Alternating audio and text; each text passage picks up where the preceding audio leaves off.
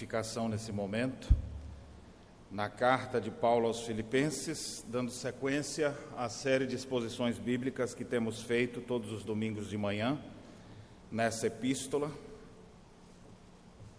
Filipenses, hoje nós leremos o capítulo 4, versos 2 a 5.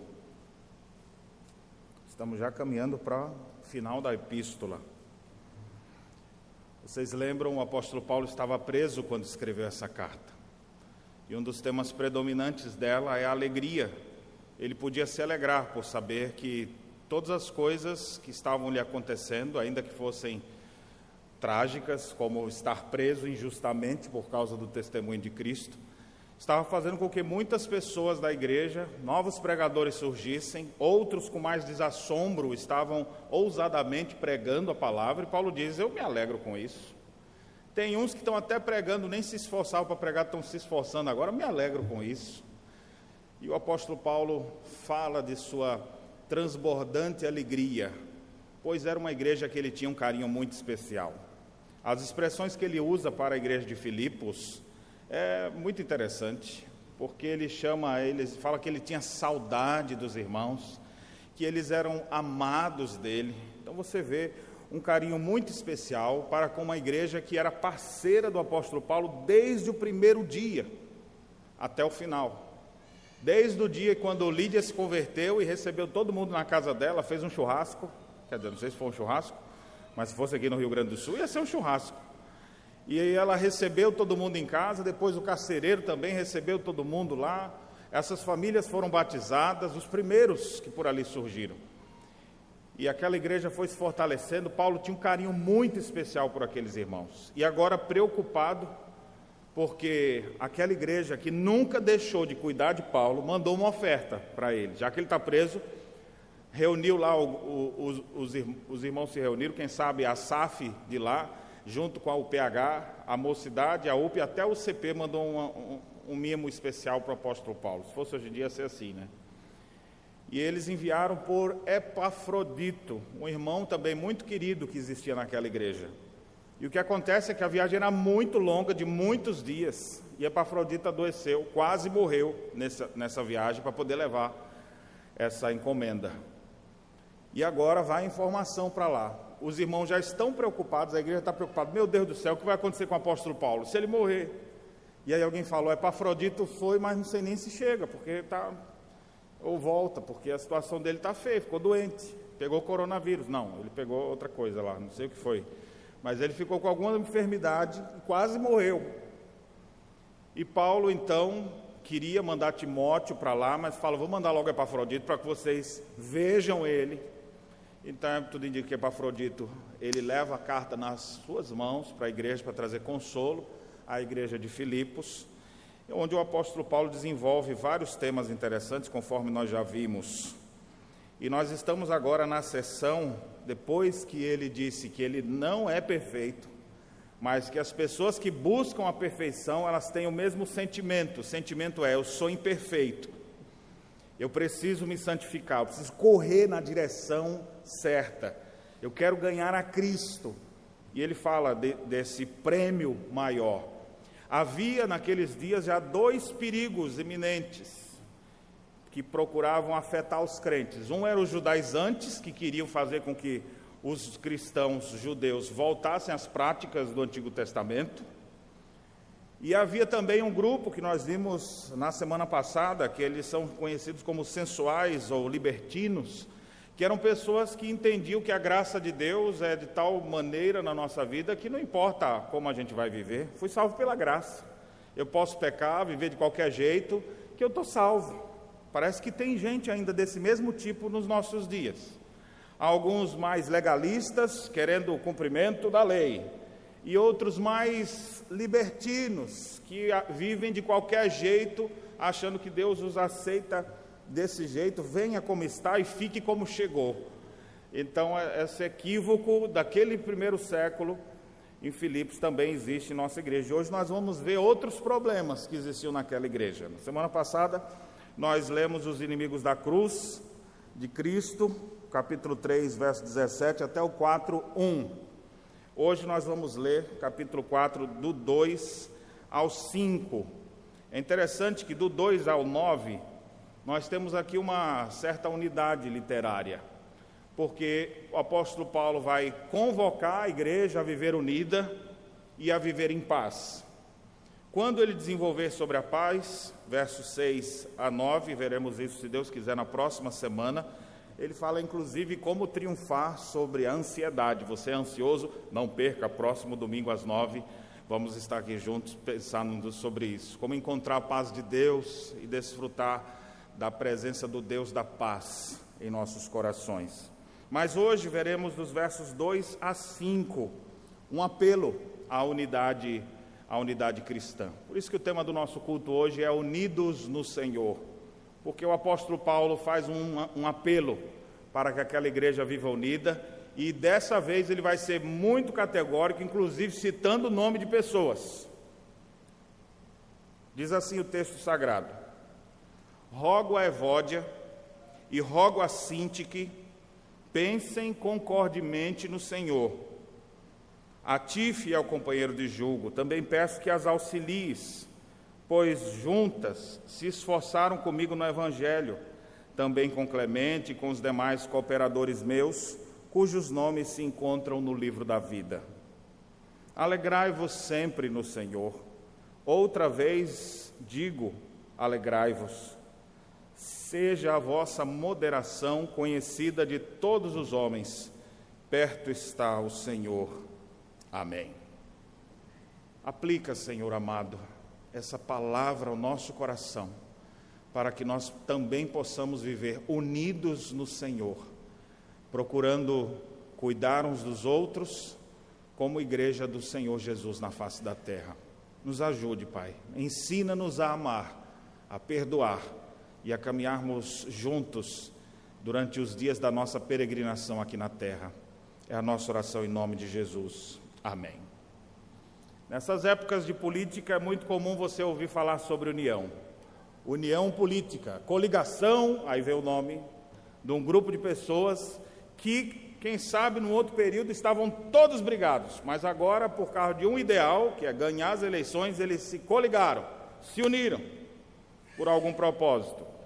Também é uma época marcada com muita traição política onde pessoas dizem, eu vou estar contigo, aí na hora que vê que tem uma chance melhor ali, o cara, puf, muda de lado.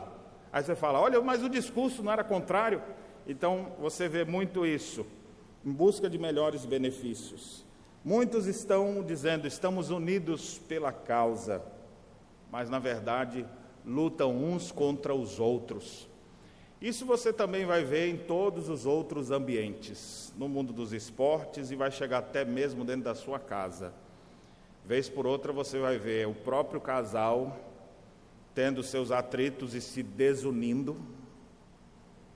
E às vezes um vai até dormir no sofá com raiva, ou porque a mulher botou para ele dormir no sofá. Às vezes essa desunião ela existe entre os irmãos de uma mesma casa estão sempre bem, mas de repente acontece alguma coisa, e não precisa ser coisas grandes para trazer desunião. A grande verdade é que problemas de relacionamento eles brotam do nada. Eu brinco dizendo, parece os minions, eles surgem. Quando você menos espera, eis que eles estão aí para abalar a nossa unidade. Durante o culto hoje, nós já lemos algo falando da importância de buscar a unidade. Aos Efésios, Paulo disse: esforçai-vos diligentemente só para preservar a unidade do espírito no vínculo da paz. Não era nem para resolver conflito, como ele escreveu aos Coríntios. Aos Efésios ele disse: esforce ao máximo, só para manter. Então, uma dica importante aqui para você: você está em, tá em paz com seus irmãos? Não ache que isso dura para sempre. Você precisa se esforçar para manter isso. Tem coisa que a gente fala, mas não fiz nada. Por que está assim? Por isso, não fez nada. A unidade ela não se mantém sozinha. A gente é propício para desfazer a unidade. Esforçai-vos diligentemente para preservar a unidade do Espírito no vínculo da paz.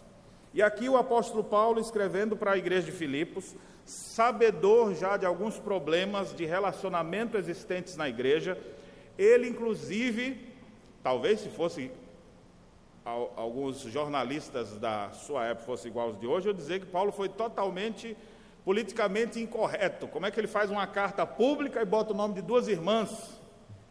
Que absurdo! Não, ele, inspirado pelo Espírito Santo, fez isso.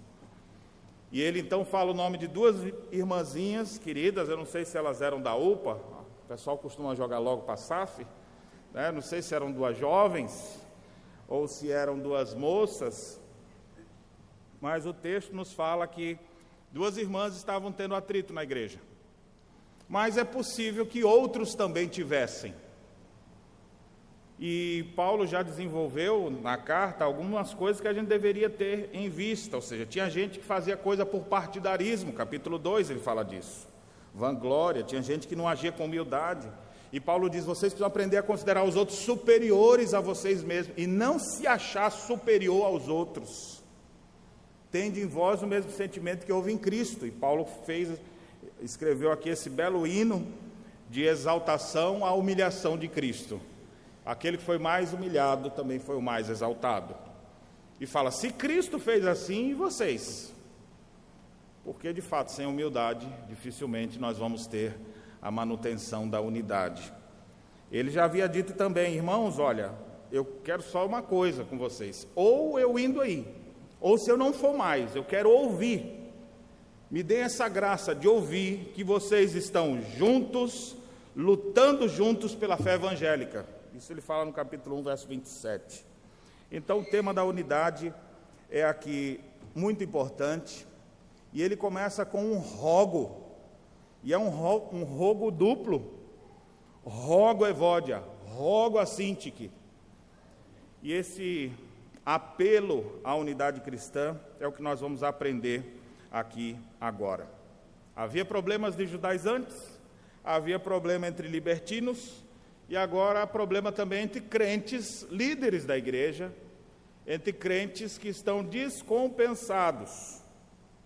Por alguma razão estão tendo brigas, pelo que a gente pode perceber aqui. E quais são as instruções que o apóstolo Paulo traz nesse apelo à unidade? Nós temos pelo menos três coisas. Primeiramente, ele faz é, esse apelo para que eles pensem concordemente, e aí cita o exemplo aqui de Evode e Sintique, versos 2 a 4, a 3. Depois ele conclama a todos a alegrarem-se mutuamente no Senhor. E finalmente ele fala da moderação que precisa existir entre os filhos de Deus. Então vamos ver cada uma dessas partes nesta, nesta manhã.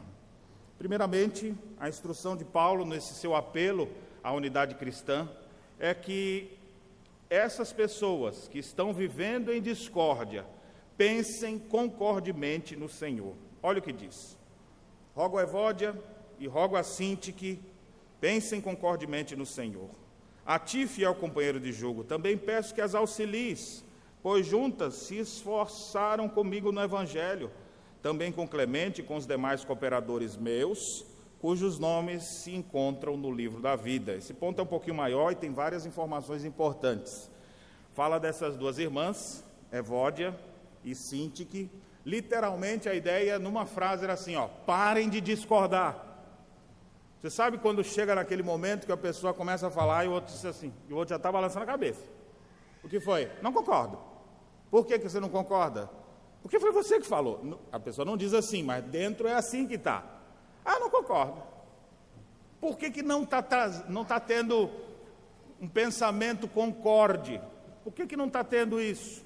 Há algumas razões do coração, coisas que estavam atrapalhando e que deixam a pessoa totalmente descompensada. Pode ser que a, a Evódia fosse a presidente da SAF e a Sintic da UMP. Estão tendo conflitos de programação ou quiseram agendar uma coisa assim diferente, nós não sabemos os detalhes, mas por algum motivo essas irmãs não estavam se bicando. Elas estavam discordando o tempo inteiro. É interessante o significado do nome delas. Evódia significa boa viagem. Para Cinti, que ela devia, pois já devia ter ido embora daqui. Uma boa viagem, vai com Deus, vai para outro canto. Só que não tinha a segunda igreja presbiteriana de Filipos. E nem uma outra assim. Então, vai, e agora, como é que vai ficar? Se essas discordâncias não se resolverem, essas duas irmãs poderiam desanimar, uma sair da igreja ou até as duas. Porque enquanto uma sai, bem feito, boa viagem, não é o nome dela?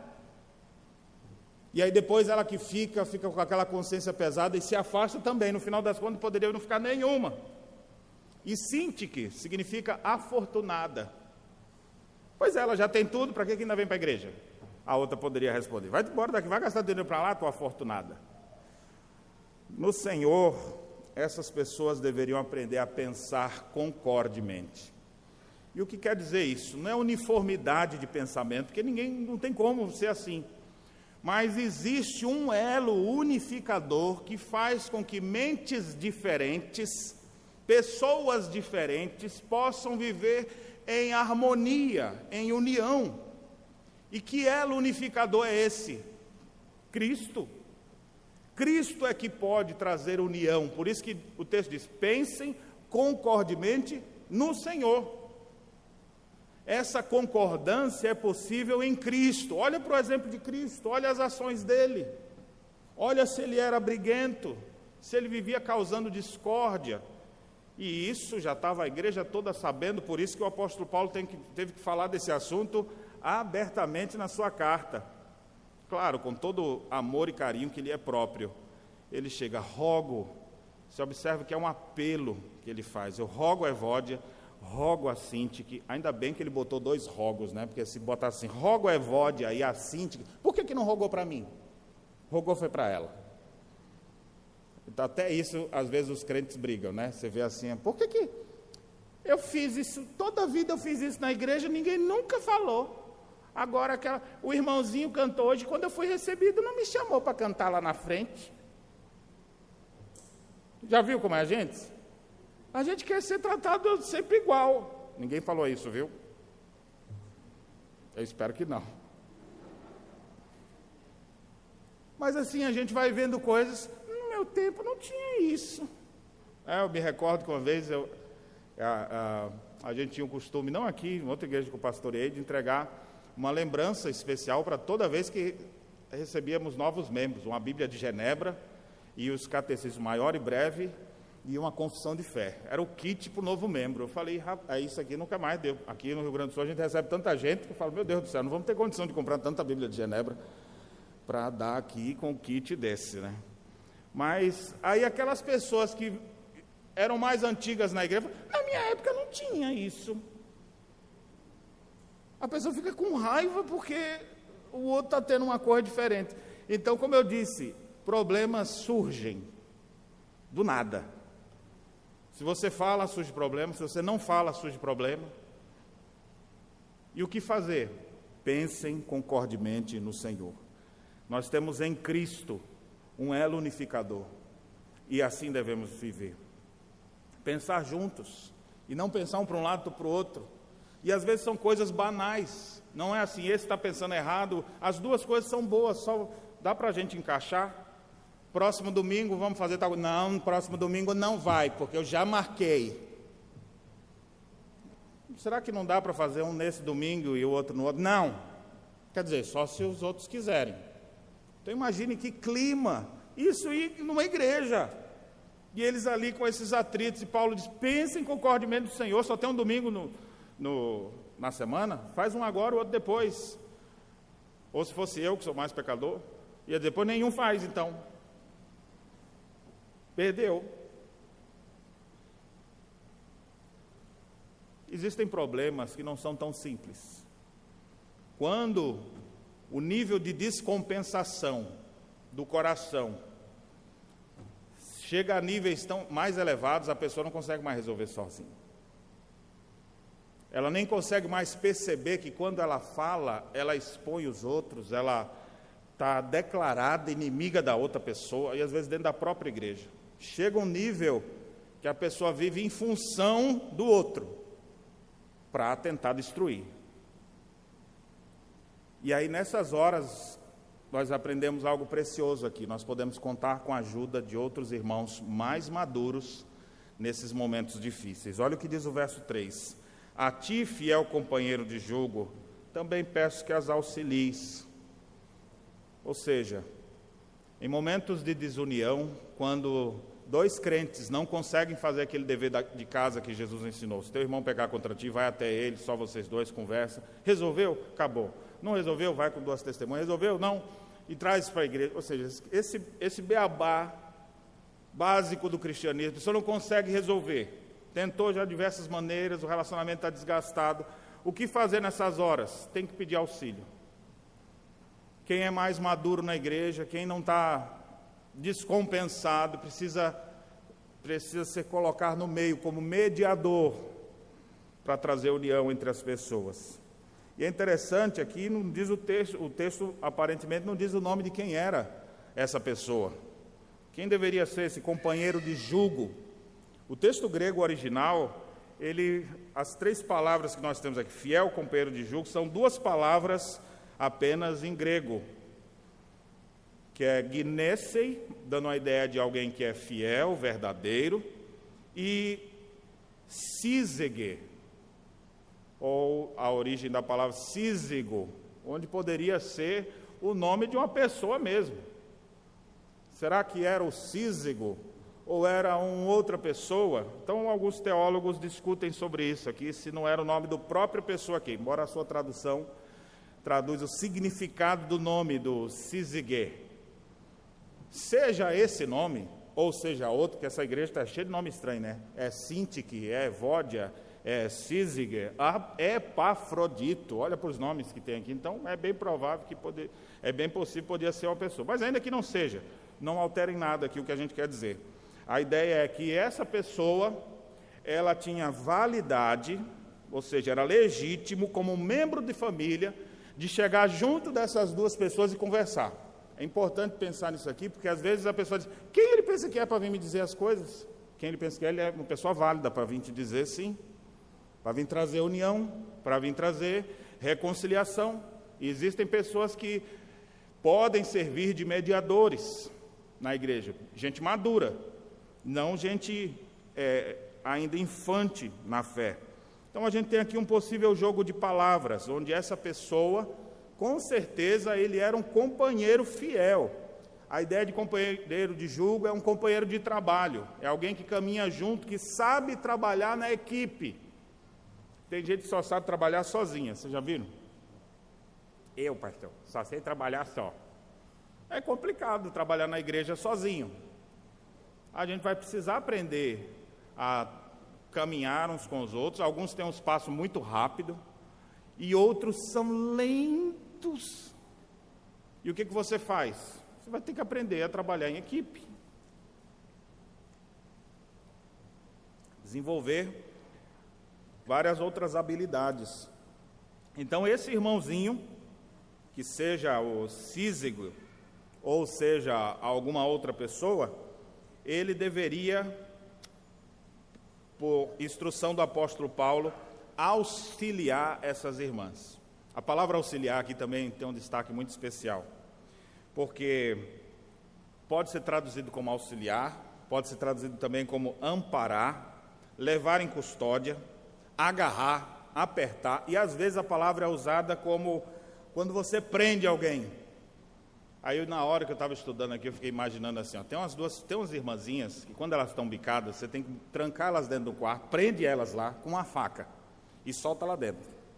Para ver se elas são crentes, quando você abrir a porta tem um bolo pronto. Que elas utilizaram ali e fizeram. Estavam pensando que ia ter morte, né? Mas nós estamos falando de crentes, então não vai ter isso. Mas tem hora que você tem que prender os dois aqui assim, ó. Ou fazer igual algumas mães fazem com as crianças, algemam um irmão no outro, assim, ó, pronto, vocês vão, estão brigando, vão ficar agora os dois juntos, amarrados um no outro. Amarra o pé, um no pé do outro, uma mão na outra, para ver como é que eles vão aprender a viver juntos. Então o apóstolo Paulo diz: pensem concordemente no Senhor. Não estão conseguindo, não? Ô oh, meu companheiro, ajuda essas irmãzinhas, ajuda para elas chegarem a essa compreensão. E por que que Paulo tem esse esforço? Porque ele sabia que aquelas irmãs eram crentes mesmo. Olha as demais expressões. Eram irmãs crentes, irmãs talentosas e trabalhadoras. O texto diz que juntas elas se esforçaram comigo no Evangelho. Esforço aqui dá a ideia de um, um empenho militar. Eram irmãs que lutavam juntas, chegando aos níveis mais elevados de estresse e agindo com bravura. E o apóstolo Paulo diz: não adianta chegar para essas irmãzinhas simplesmente dizer, pois ó, manda embora, não vem mais para a igreja não, que estão dando trabalho. Alguém poderia falar, podia deixar fora essas pessoas, né? Mas o apóstolo Paulo diz: ajuda elas, elas têm um potencial gigantesco. Elas já me ajudaram tanto, elas estão igual o tipo Clemente. Sabe o irmão Clemente, que sempre cooperou com Paulo? E aqueles outros muitos cooperadores de Paulo? Pois é, essas duas estão equiparadas com eles ali. Gente que, cujo nome se encontra no livro da vida. Ou seja, Paulo tem pleno entendimento que aquelas irmãs eram crentes do Senhor Jesus, eram crentes verdadeiras, mas precisavam de ajuda. Sozinhas elas não iam conseguir resolver suas panes. Antes de eu prosseguir, eu preciso perguntar uma coisa para você. Estou falando de irmãzinha, mas pode ser irmãozinho, viu, na aplicação aqui. Pode ser o marido e esposa que não estão conseguindo se bicar. Pode ser que sejam dois colegas de trabalho. Eu não sei, mas você devia começar a pensar aqui: será que eu não estou causando indisposição em relação a outra pessoa? Eu não deveria repensar a maneira de eu agir e pensar concordemente no Senhor? Pensar para solucionar as coisas, não para dividir. Será que quando eu faço as coisas querendo fazer só do meu jeito, eu não estou demonstrando egoísmo ao invés de aptidão? Não consigo fazer junto com ninguém, ou seja, ninguém está no meu nível. Será que isso não é muito egoísmo e orgulho? Que tal começar a caminhar como equipe? Caminhar como um bloco, todos juntos, dando um passo de cada vez. O apóstolo Paulo tinha isso em mente. Deixa eu trazer algumas aplicações práticas aqui antes da gente avançar. Essa é a parte maior. Líderes são pecadores. E eles precisam se submeter àquilo que pregam. Evódia e Sinti que não podiam continuar servindo na igreja, trabalhando na igreja e vivendo em desunião. Assim também não dá para um diácono ficar brigado com outro, pastor com outro. Dieguinho, nós vamos ter que refazer nossa amizade aí que está meio quebrada. Não dá para viver assim, falando do amor de Deus e brigado com o irmão. Não dá para viver todo mundo na mesma igreja e dizendo, vamos orar pelo Senhor, pedir ao Senhor que abençoe isso e depois, aliás, meu Deus, não aguento ficar nem do lado daquela pessoa. A gente precisa superar isso. A gente precisa aprender qual é o conselho do Paulo. Pensem concordemente no Senhor, tenham um ponto de convergência. E esse ponto é Cristo, não a sua vontade nem a do outro. Basta de discórdia. No Senhor não convém contender. Em um certo sentido, era melhor você sofrer o dano, andar a segunda milha, suportar, orar, do que simplesmente ficar só trazendo discórdia e irritação, que isso pode ser na relação marido e mulher, ou na relação de irmãos para com irmãos ou colegas. Aprendam outra coisa: tem problemas que nós não conseguimos resolver sozinhos. Não vamos conseguir. Nós precisamos de ajuda. Crentes maduros precisam estar disponíveis para, de um certo sentido, cercar essas pessoas, prender elas, auxiliá-las para que elas possam resolver suas divergências. E as divergências, elas surgem não é porque a gente não é crente. Porque quando começa a ter briga, algum desentendimento, a primeira coisa que a gente faz é julgar a salvação do outro. Aquilo nem é crente. Tu sabe o que aprontou? Ainda diz que é crente. Ou seja, Paulo não está nesse. Paulo diz: Eu acho que elas são crentes sim. Os nomes delas estão junto com o de Clemente e de outros mais, escritos no livro da vida. Essas irmãs precisam de apoio, de auxílio, de amparo.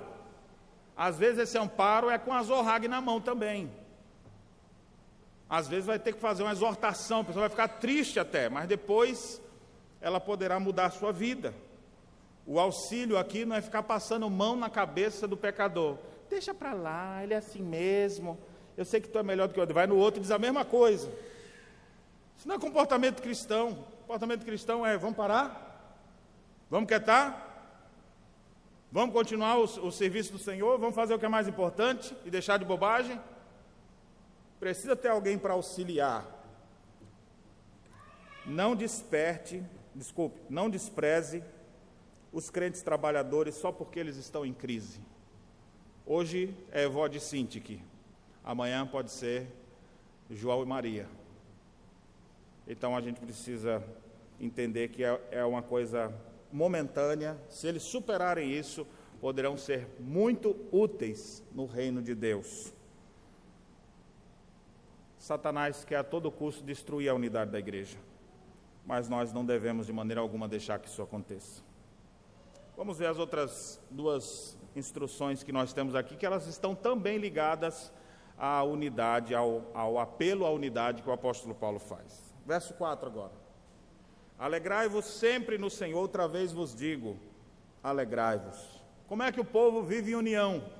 Qual é a relação desse versículo com o que ele acabou de falar? Tem toda a relação. Você já viu que as intrigas deixam a pessoa o que? Feliz? Não. Intriga deixa a pessoa amargurada, entristecida, vai apagando a luz dela.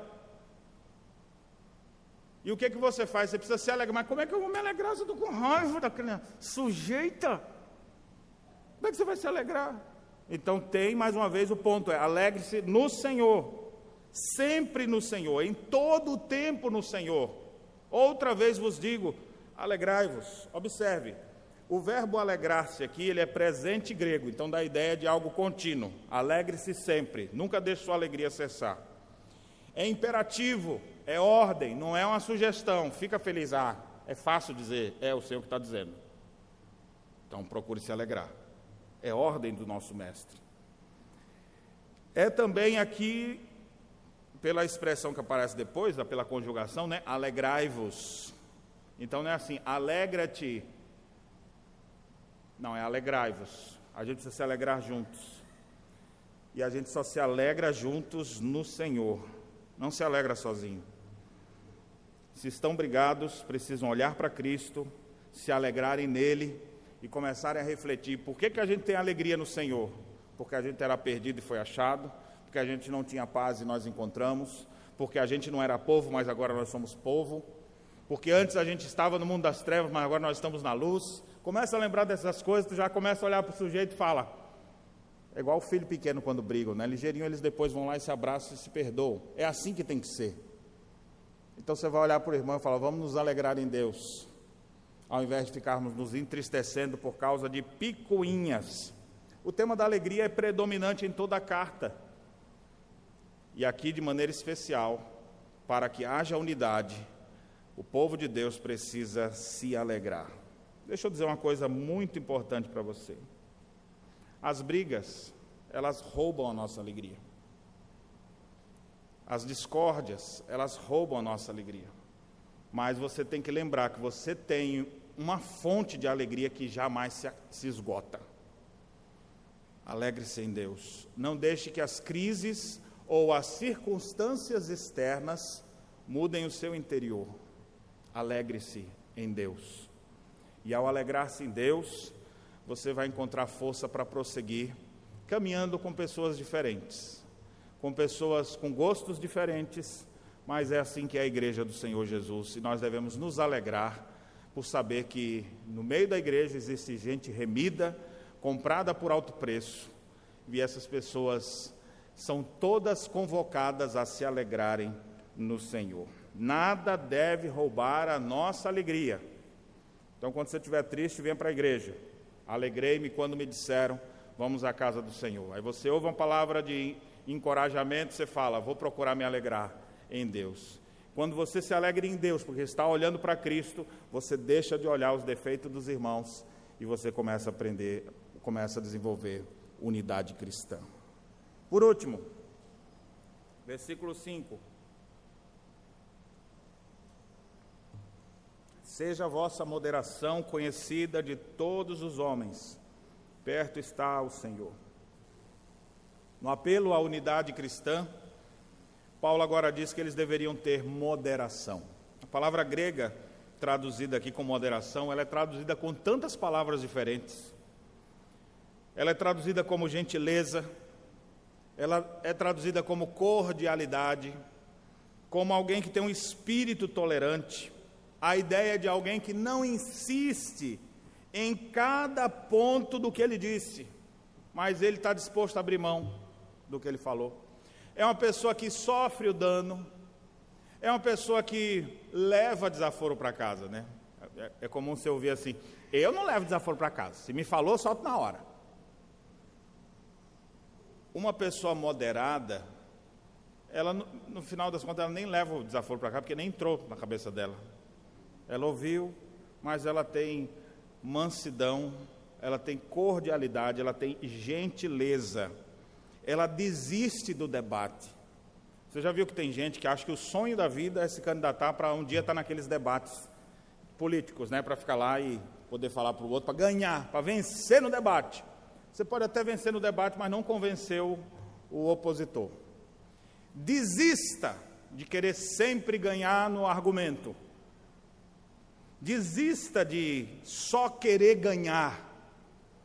Para a gente viver em união, precisa haver cordialidade, e às vezes a cordialidade é a maturidade sua que vê que a pessoa está fervendo e fala: tá bom, por hora nós vamos pensar assim. Não vamos avançar com isso. Você ficou ofendido com isso, foi? Foi com isso aqui pinguinho ali assim de 0,001% do todo. Você ficou ofendido com isso? Foi? E desculpe por ter lhe ofendido. Esse aqui é o moderado.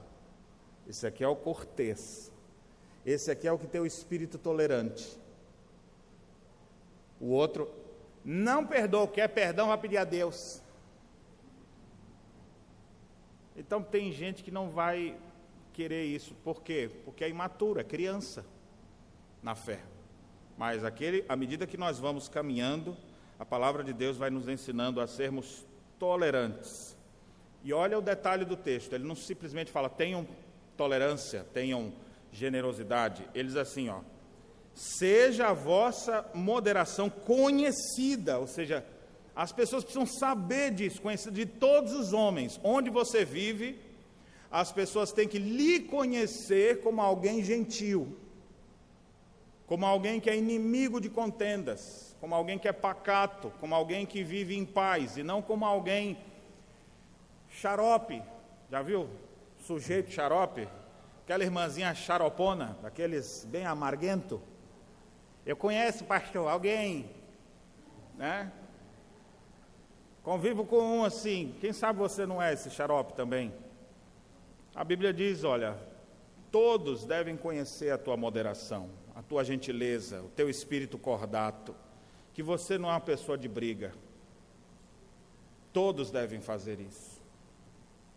Tem aquelas brincadeiras que às vezes a gente faz aqui na igreja, né? Eu me lembro a mocidade um dia estava brincando e aí ficava um de costa para o outro e aí tinha que dizer assim: quem é quem é o mais briguento? Aí um, ou então dizia: e aí, geralmente, nessas horas de descobrir o coração, todo mundo aponta o outro, né? A gente precisa reconhecer: olha, eu preciso ser mais gentil, eu preciso abrir mão, parar de ser insistente por causa dessa besteirinha, ficar só o tempo inteiro. Só tem isso, não, deixa isso para lá, vamos, vamos focar no que é mais importante. Perto está o Senhor, Perto está o Senhor não é simplesmente a ideia de que Ele está do nosso lado, porque a gente sabe que Ele está. Mas perto está o Senhor, está perto o dia da volta do nosso Rei.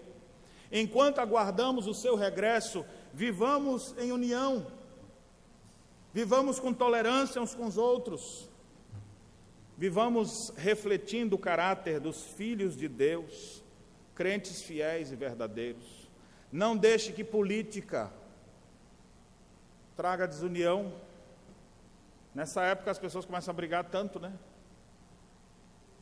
Aí daqui a pouco vem outras eleições, outras confusões aparecendo. Não deixe que nada disso. Seja uma pessoa gentil, cordata. Nós precisamos ensinar pelo exemplo, que as pessoas vejam isso em nós. Bem, meus irmãos, nós podemos aprender hoje sobre esse apelo que o apóstolo Paulo fez à unidade da igreja.